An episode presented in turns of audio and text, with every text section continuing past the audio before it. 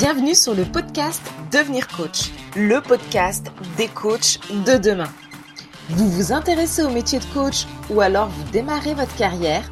Retrouvez ici tous les conseils et toutes les informations pour être un coach de qualité. Je suis Jennifer Kwaku, coach professionnelle, formatrice et également la fondatrice de Blake Coaching Institute, l'école de coaching des coachs inspirés et inspirants. Bonjour à tous et bienvenue dans un nouvel épisode de notre podcast Devenir coach. Aujourd'hui, nous explorerons la question suivante. Comment devenir coach tout en conservant son emploi salarié? C'est un chemin complexe mais avec des bonnes étapes, tout est possible. Première chose à faire, l'évaluation et la préparation.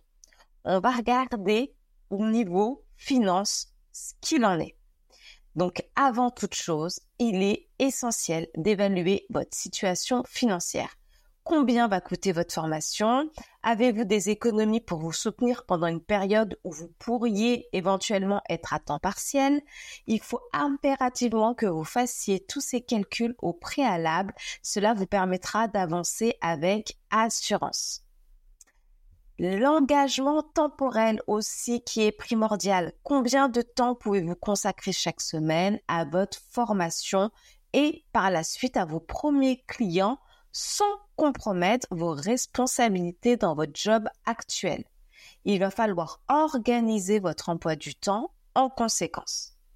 Deuxième point primordial, la formation et donc certification il va falloir rechercher, trouver une formation qui va pouvoir s'adapter à vos horaires.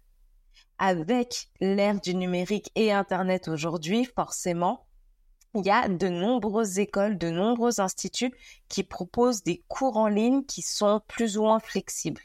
Mais il faut bien que vous vous assuriez du sérieux et du contenu de cette formation. Le côté pratique. Bien sûr que la théorie est cruciale, mais la pratique l'est tout autant. Cherchez des opportunités de coaching au sein même, par exemple, de votre entreprise actuelle. Peut-être un mentorat ou un accompagnement des nouveaux employés, par exemple, en fonction de la spécialisation que vous aurez choisie. N'oubliez pas, si vous ne le saviez pas, que certaines formations incluent de la pratique et donc une expérience, comme chez Blake Coaching Institute. Vous trouverez le lien dans la description de l'épisode. Troisièmement, construire votre clientèle. Il faut débuter en douceur. N'ayez pas peur de commencer tout petit. Offrez des sessions à tarif réduit ou même gratuites pour obtenir des témoignages. Cette phase initiale est moins une source de revenus qu'un moyen de construire une base solide. Bien évidemment, il y a le réseautage. Il faut bien évidemment participer à des événements, des séminaires, des webinaires, montrer votre expertise, montrer votre passion du coaching. Quatrième point, trouver l'équilibre. Il va falloir définir les limites. Il est vital de savoir quand travailler et quand se reposer.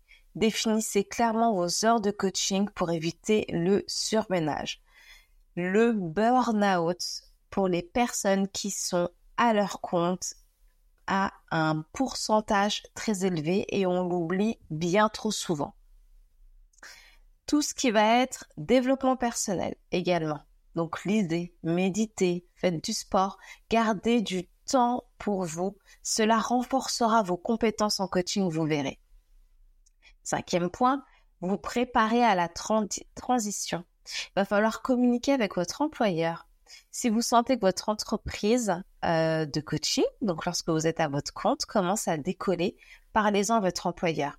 Il pourrait vous offrir des solutions flexibles, comme par exemple du travail à temps partiel ou du télétravail. Et le plan B, prévoyez un plan si les choses ne se passent pas comme prévu. Cela peut être une sécurité financière ou même une idée de job de transition. Sixième point, le réseau et le mentorat. Trouvez quelqu'un qui a déjà fait ce que vous cherchez à accomplir.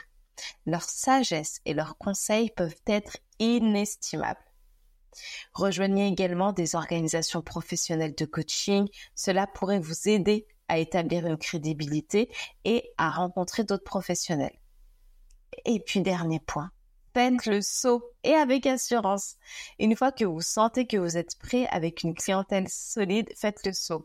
Assurez-vous d'avoir une marge de manœuvre financière pour quelques mois sans salaire. N'oubliez pas que chaque parcours est unique, mais je crois fermement qu'avec passion, détermination et planification, on peut réaliser ses rêves. Je vous remercie d'avoir été avec nous aujourd'hui et j'ai hâte de vous partager d'autres pépites dans notre prochain épisode. J'espère que cet épisode t'a plu. N'hésite pas à nous rejoindre sur les réseaux sociaux Blay Coaching Institute où tu vas pouvoir bénéficier de conseils, d'inspiration et de motivation pour devenir le coach de demain. Je te souhaite une très bonne journée et je te dis à très vite.